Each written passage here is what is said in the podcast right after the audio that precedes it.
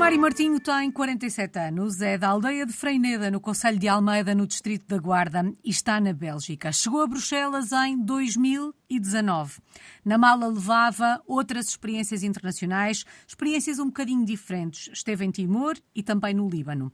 Mário, antes de nos contar o que está a fazer na, na Bélgica, já lá vão alguns anos desde que aí chegou, Gostava, planeava, tinha como objetivo ser um português no mundo ou isto aconteceu tudo por acaso? Aconteceu com, eu diria com alguma naturalidade, mas que nunca foi um objetivo em si. Dadas as funções que fui desempenhando ao longo da minha, da minha vida, como militar, acabei por eh, ir contactando pouco a pouco com, com outras realidades, com outras oportunidades, e chegou um momento da minha carreira em que contactei de uma forma mais próxima com a realidade em que estou a trabalhar neste momento. E acabou por despertar em mim a, vontade de, de experimentar e, e trabalhar na mesma área em que eu, em que eu sempre trabalhei, na área uhum. da defesa, mas numa perspectiva diferente, uma perspectiva internacional. Foi fácil tomar esta decisão? Foi de facto gradual, como dizia o Mário, de alguma forma o abrir de horizontes faz-nos olhar para o mundo com outros olhos? Foi isso que aconteceu consigo? Foi fácil da perspectiva, diria, estritamente profissional. Foi um objetivo muito interessante, um desafio que tive vontade de abraçar desde que o conheci eh, de uma forma mais concreta, mas naturalmente que traz algumas dificuldades, que são o facto de depois trazermos connosco a família e a uhum. família que também tinha a sua vida em Portugal. Uh, portanto, isto acabou por ser um projeto de família que teve impacto não só na minha vida pessoal e profissional, mas também uh, do meu agregado familiar, da minha uhum. mulher e da minha filha. Que memórias guarda do início desta aventura aí na Bélgica? Porque hum, até podemos já conhecer o país, a cidade para onde vamos, mas uma coisa é irmos de passagem, outra coisa é irmos de malas e bagagens. Que memórias guarda do sentimento uh, que levava na mala quando deu início a esta aventura? Eu e a minha família somos bastante desprendidos. Não somos daquelas pessoas que ficamos muito agarradas ao, ao nostalgismo da mudança e que é o fim do mundo ter que alterar a nossa vida. Uh, encaramos uma, uma forma muito positiva e, portanto, abraçamos esta vinda com alguma naturalidade. Mas é engraçado porque quando, assim que eu fui selecionado para este cargo e começámos a, a procurar eh, local para nos fixarmos, uma casa para arrendar, para a minha esposa não foi fácil, não foi fácil porque era uma mudança que não, não só implicava mudar hábitos profissionais e que uma carreira profissional, mas também alterarmos todas as dinâmicas que tinham a ver, não só com nós dois, mas também com a nossa filha. E foi, uh, foi um, bocadinho uma batalha, tentar encontrar o sítio que fosse, onde nos pudéssemos sentir confortáveis e que fosse, digamos assim, o, o adequado, onde uh, disséssemos muito bem, a oportunidade profissional é muito boa, mas também não queremos que as nossas dinâmicas pessoais e sociais tenham tragam ou que vejam grandes dificuldades. Portanto, lembro-me principalmente da minha esposa passar uma semana um bocadinho complicada quando andámos a visitar eh, muitas casas, muitas localizações.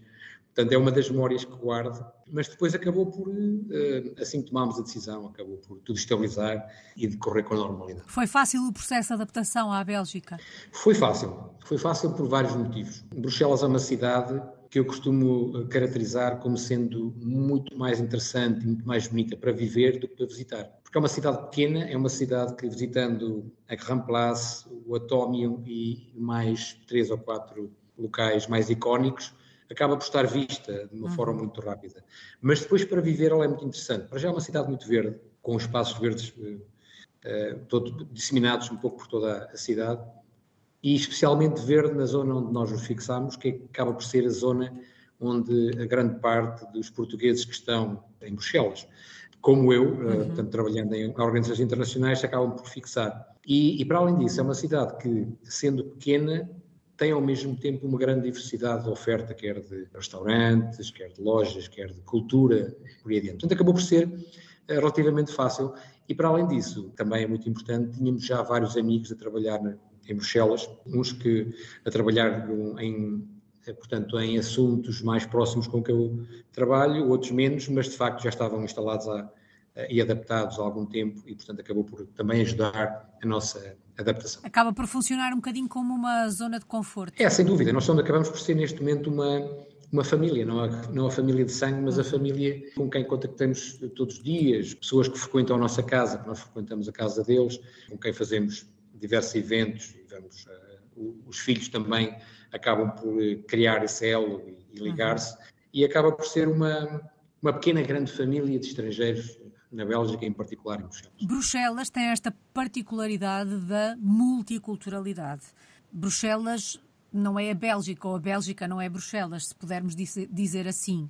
Isto facilita também o processo de adaptação, o facto de haver muita gente no mesmo barco que nós, há uma maior identificação com o outro do que irmos para um país onde a cultura dominante é a daquele país que nos recebe. Sim, eu penso que Bruxelas é uma cidade que está muito aberta a, eh, a pessoas de todas as nacionalidades, culturas, credos e, e por aí adiante principalmente no núcleo que trabalha no, no âmbito das instituições europeias. Uhum. Portanto, é uma cidade que está permanentemente e sistematicamente em mudança e em que as caras se vão alterando, digamos assim, ou, ou que vão uh, vindo caras novas e saindo caras uh, que estiveram durante algum tempo, de uma forma muito rotineira. Portanto, a maior parte das pessoas vem, passa em Bruxelas 3, 4 anos, ou eventualmente oito anos, eu diria no máximo, mas depois uma grande parte destas pessoas acabam por regressar.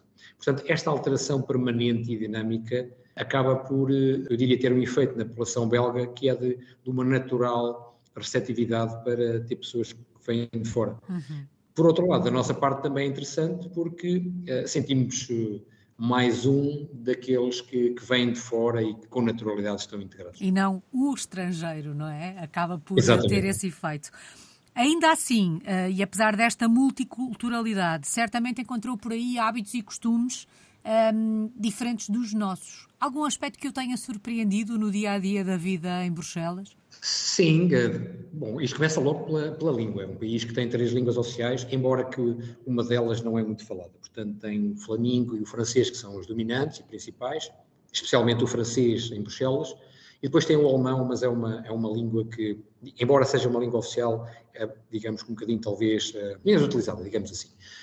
Não sei, relativamente aos hábitos, para além de, de, ter a sensação de que, de uma forma geral, os belgas serem mais descontraídos do que os portugueses, em várias coisas, a forma de vestir, na forma, talvez até de, de contactar com as crianças, permitindo que elas, de uma forma mais livre, uh, contactem com a natureza, uhum. que, que, andem soltas um pouco mais por todo lado. Uh, penso que uh, foi um dos aspectos que me, que me, chamou a atenção. Pela negativa, este hábito que ainda não terminou na Bélgica, de não terem os caixotes de lixo onde nós podemos pôr o lixo e então tem que se colocar em sacos apropriados e com diversas cores no, na rua, que depois tem uma, uma periodicidade específica para cada tipo de lixo ser recolhido. É um pouco estranho, mas depois acabamos por nos, por nos habituar. Bom, e na verdade estamos em 2023, esta experiência começou em 2019, já lá vão mais de quatro anos. Sente-se em casa, aí em Bruxelas, ou é difícil termos este sentimento quando estamos longe do nosso país? É engraçado porque eu sinto-me em casa. Uh, talvez sinta, para além, naturalmente, de, de saudades e, e, aquela falta de contactar de uma forma mais regular com a família e com os amigos, mas sinto-me em casa porque também tenho um, um, grande grupo de amigos uh, aqui na Bélgica, alguns dos quais já conhecia quando vim, mas outros que acabei por fazer. Como disse, já lá vão quase cinco anos e, portanto, é uma família que se construiu. Talvez também sintamos alguma falta uh, e saudades de, do tempo solarengo uhum. de Portugal, que aqui é um pouco mais cinzento, mas voltamos ao que eu referi anteriormente. É uma, uma cidade com bons hábitos, com muita gente a fazer desporto, a fazer passeios na, na natureza, onde podemos, com muita facilidade, eh, escolher eh, diferentes restaurantes, diferentes lojas que têm muita arte e têm, de facto, uma, uma oferta muito grande para, para todos, todos os gostos. Para além disso, sentimos também em casa porque temos a vantagem de ter uma, uma escola europeia bastante diversificada, com vários polos, onde a nossa filha também consegue uh, se sentir em casa porque ela tem aulas numa secção portuguesa e, portanto, com um currículo muito similar ao português e também com um ensino principalmente feito em português. Tenho sempre curiosidade uh, em saber como é que as crianças se adaptam numa situação como esta. Não sei que idade tem a filhota, mas eh, foi fácil para ela? Foi mais fácil ou mais difícil do que aquilo que o Mário tinha imaginado?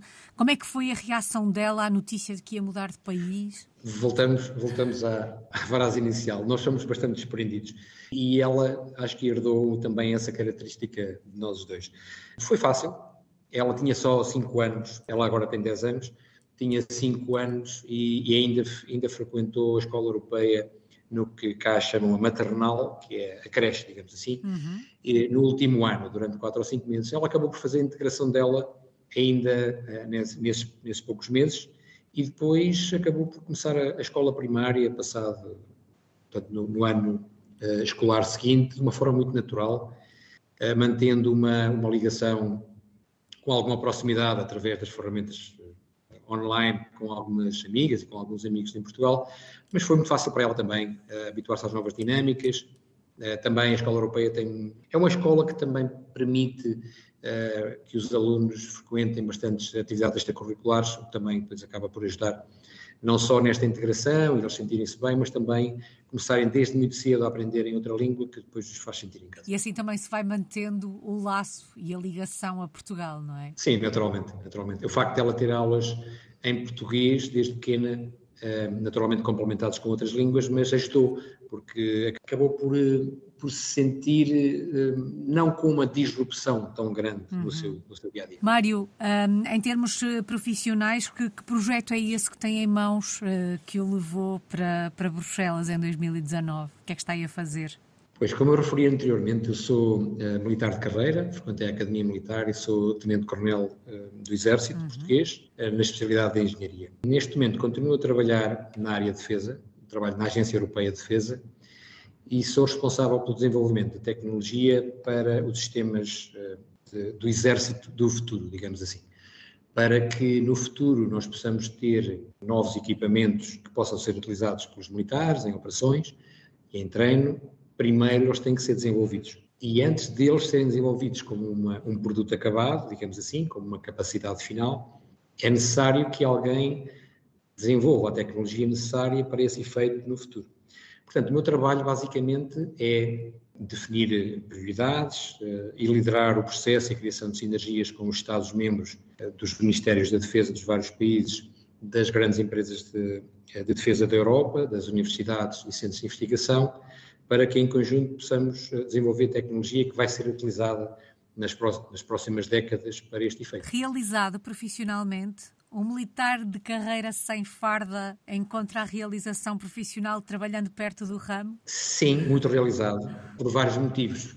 Por um lado, é verdade, e gostava também de fazer este parênteses, eu já era realizado em Portugal, uhum. este é apenas um desafio diferente, digamos que um pouco em linha daquilo que eu estava a fazer em Portugal nos últimos anos, que era trabalhar no Ministério da Defesa Nacional, onde já também uh, trabalhava uma, numa perspectiva mais nacional, mas em representação de Portugal em fóruns internacionais de desenvolvimento de capacidades e tecnologia. Aqui estou a fazer basicamente a mesma coisa, mas na perspectiva da cooperação multinacional e da perspectiva da entidade supranacional que, que gere e coordena estas atividades. Portanto, acaba por ser um prolongamento do que estou a uhum. fazer. Sinto-me também muito realizado porque é bom vermos que o, o nosso trabalho diário tem efeitos tangíveis e tem uh, resultados que de facto podem alterar os equipamentos do futuro e as potencialidades dos exércitos da Europa do futuro uh, e também que podem fazer a diferença na contribuição da defesa e da segurança dos cidadãos europeus. E enquanto militar, tem um sabor especial este trabalho que está a realizar. Não quer dizer que ele não pudesse ser feito por alguém que não não fosse militar, mas enquanto militar estar, não digo que do outro lado, mas contribuir para, para que estes resultados depois sejam colocados em prática? Isto tem um sabor especial também? Tem, tem naturalmente um sabor especial, porque, mais uma vez, para além de, de sentir que estou a contribuir para a, a segurança e a defesa da, da, Europa como um todo, dos cidadãos europeus, uhum. continuo a fazer de uma forma mais específica, mas por outra via, também a contribuir para a segurança e a defesa dos cidadãos portugueses, em particular, através de tudo aquilo que eu aprendi no Exército e em complementaridade daquilo que foi o meu trabalho uh, durante vários anos no Exército e que um dia, muito possivelmente, uh, poderá voltar a ser, se, quando regressado a Portugal uh, e ser regressado ao Exército. Eu disse logo no início que o Mário tinha tido hum, outras experiências internacionais diferentes desta que está a viver agora. As outras experiências foram em missão de paz enquanto militar, esteve em Timor e também no Líbano. São experiências também marcantes uh, para um militar? São. Uh, eu diria que os momentos mais interessantes e mais de maior realização para um militar é quando ele, à exceção de uma situação de guerra, digamos assim, uhum. em que ele pode colocar em prática tudo aquilo que, para o qual esteve a ser formado e para o qual esteve a ser preparado durante toda a carreira. E, portanto, as operações de apoio à paz são, eu diria que um dos exponentes máximos dessa realização, em que nós vamos para um, um, território que necessita da nossa presença e que temos os meios adequados e temos uma missão muito concreta para ajudar essas, essas populações que estão numa situação de dificuldade. E, portanto, foram uh, três momentos, mas em dois locais, que guardo com, com um especial destaque e com um especial carinho na, ao longo da minha carreira. Em, ao serviço das Nações Unidas foi muito gratificante realizar. Acredito que em contextos como estes um, se contacte com realidades muito diferentes daquilo a que estamos habituados, sobretudo nós uh, em Portugal, que. Um, somos uns sortudos, porque não sabemos o que é a guerra, na verdade, não é? Ela está lá longe, mas aqui tão perto quando nos confrontamos com realidades como aquela que certamente viveu, quer em Timor, quer no Líbano, eh, se bem que já estava numa missão de apoio à paz, depois olhamos o mundo com outros olhos? Sim, naturalmente, são experiências que, que nos marcam. Uh, em determinados momentos, possivelmente com aspectos uh, de algum sofrimento e, de, com alguma negatividade momentânea, mas também com, eu diria que principalmente com, com uma perspectiva, com, com uma dimensão muito positiva e de enriquecimento, quer pessoal, quer de apoio às populações. E cada uma das missões em que participei foi completamente diferente, uhum. uh, com características diferentes, com, com, com interação com, com, realidades diferentes. Portanto, esteve em Timor primeira... em 2005, depois no Líbano 2009 e 2012. Exato, portanto são, são, foram situações completamente diferentes. Timor, em 2005, era um país já bastante estabilizado do ponto de vista da, da insegurança, digamos assim, mas que era um país que estava nos seus uh, primórdios de eh, de edificação enquanto nação, digamos assim. Portanto, tudo faltava naquele uhum. país, eh, na formação das polícias, na formação de, das Forças Armadas e depois todo o state building, digamos assim, que estava por fazer. E, e foi, foi muito interessante participar nesse apoio, principalmente, que era a minha função, no âmbito da ligação entre as forças militares e o governo timorense no âmbito da, engenharia militar. No Líbano foi diferente, estamos a falar de uma realidade completamente diferente. Tinha havido, hum, em 2006, um grave conflito entre Israel e uma parte do Líbano, portanto, principalmente a zona sul, com o Hezbollah, e, portanto, as forças uh, das Nações Unidas são, digamos assim, que situam-se a norte de Israel e no sul do Líbano como uma zona tampão para tentar impedir que não haja uh, confrontos e fazer uma, uma zona de segregação das duas partes que estiveram em conflito. Foram muito interessantes ambos os contextos. O primeiro, estranho pela pobreza da população em Timor, e o segundo, pela diversidade cultural, étnica e religiosa que, que encontrei no Líbano, mas ao mesmo tempo que com uma grande harmonia de, de contacto e, e sendo bem recebidos por ambas as populações. Sem dúvida, experiências uh, marcantes. Mário, se fôssemos visitar nos próximos dias a Bruxelas, onde é que nos levava, o que é que tínhamos mesmo que conhecer na cidade, o que é que tínhamos mesmo que fazer.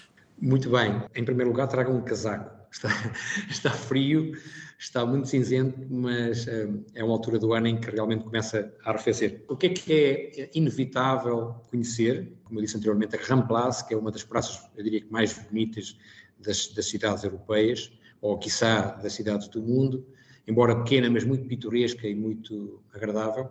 O Atomium também é muito conhecido e depois uh, é imprescindível, digamos assim, comer umas mules, que são uh, o mexilhão, como eles chamam as uhum. mules, aqui uma comida muito tradicional, com batata frita também muito tradicional dos belgas, beber cerveja, naturalmente, possivelmente o país com melhor cerveja do mundo e com mais diversidade de cervejas do mundo, e naturalmente comer chocolate. O chocolate belga também, uh, um dos melhores chocolates uh, europeus. Portanto, isto, sem dúvida, uh, algumas das coisas que não podemos uh, evitar. Eu já fiquei com água na boca e parecem-me ótimas sugestões. Há pouco o Mário colocava os olhos no futuro, de alguma forma, e falava até do possível regresso a Portugal e até ao, ao Exército, mas quando olha para o futuro, vê-se aí na Bélgica durante mais alguns anos? Como eu disse anteriormente, nós, eh, além de me sentir realizado, a família está confortável, eu estou confortável, sentimos em casa, portanto, não sentimos nenhuma premência ou alguma urgência de voltar a Portugal. Naturalmente, a carreira é o que é e nós viemos, eh, aliás, a minha carreira, porque entretanto a da minha esposa alterou-se por, pela circunstância de estarmos cá neste projeto familiar, mas eu tenho contrato por mais três anos no, nas atuais funções e, portanto, durante mais três anos, pelo menos, ficaremos na Bélgica. O regresso a Portugal, naturalmente, que está em cima da mesa, possivelmente no final deste contrato, mas também eh, a termos de ficar ou a escolhermos ficar, será algo que não nos constrangerá de todo. Ainda falta algum tempo para tomar essa decisão. Qual é que tem sido a maior aprendizagem desta, desta experiência fora do país? O que é que se aprende quando se vive longe de Portugal, em contacto com culturas, com sociedades diferentes das nossas? Acho que aprendemos a respeitar mais outras culturas, a perceber que há outras formas de ver as coisas de, do que aquela que, que nós temos como português, que há outras formas de fazer as coisas, que há uma diversidade que acrescenta, naturalmente que nem todos os processos dos outros países são melhores que os nossos, longe uhum. disso. Acho que abre-nos os horizontes e permite-nos ver eh, outras formas de, de sentir, outras formas de fazer e outras formas também de conhecer. A interação uh, em língua inglesa diária, que é, o, que é o meu trabalho em língua, em língua inglesa, é de facto também muito interessante, porque uh, vimos para este tipo de funções, para este tipo de ambientes, naturalmente com necessidade já temos um, um, bom domínio da língua estrangeira, mas é natural que no nosso dia a dia vamos melhorando e vamos uh, sentindo que é natural para nós falar uh, em, em, outras línguas também. Uhum. Portanto, há, há, várias, há várias, uh, vários elementos que, que acabam por ser um valor acrescentado, que nos mudam um pouco, mas eu diria que a interação constante e diária com, com pessoas de todas as nacionalidades, especialmente nacionalidades europeias, é um valor acrescentado, é algo que nos traz uma riqueza e uma, uma experiência e um conhecimento que não seria possível se se não viéssemos para fora. Um bom exemplo também é relativamente às crianças. Nós, em Portugal, se tivermos condições financeiras para tal, podemos pagar um, ehm, boas aulas de, de, línguas estrangeiras, podemos pagar boas atividades extracurriculares dos nossos filhos.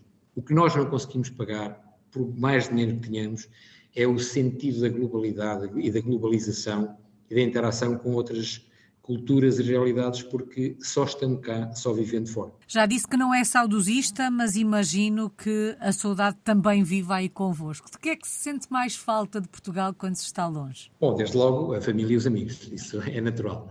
Mas uh, o tempo, o tempo ou o clima, digamos assim, aquele calor, aquele sol uh, que temos em Portugal, que de facto aqui falta muito uma cidade completamente diferente, aliás, um país diferente, mas principalmente Bruxelas é uma cidade com um microclima muito particular, uhum. mesmo muito cinzento.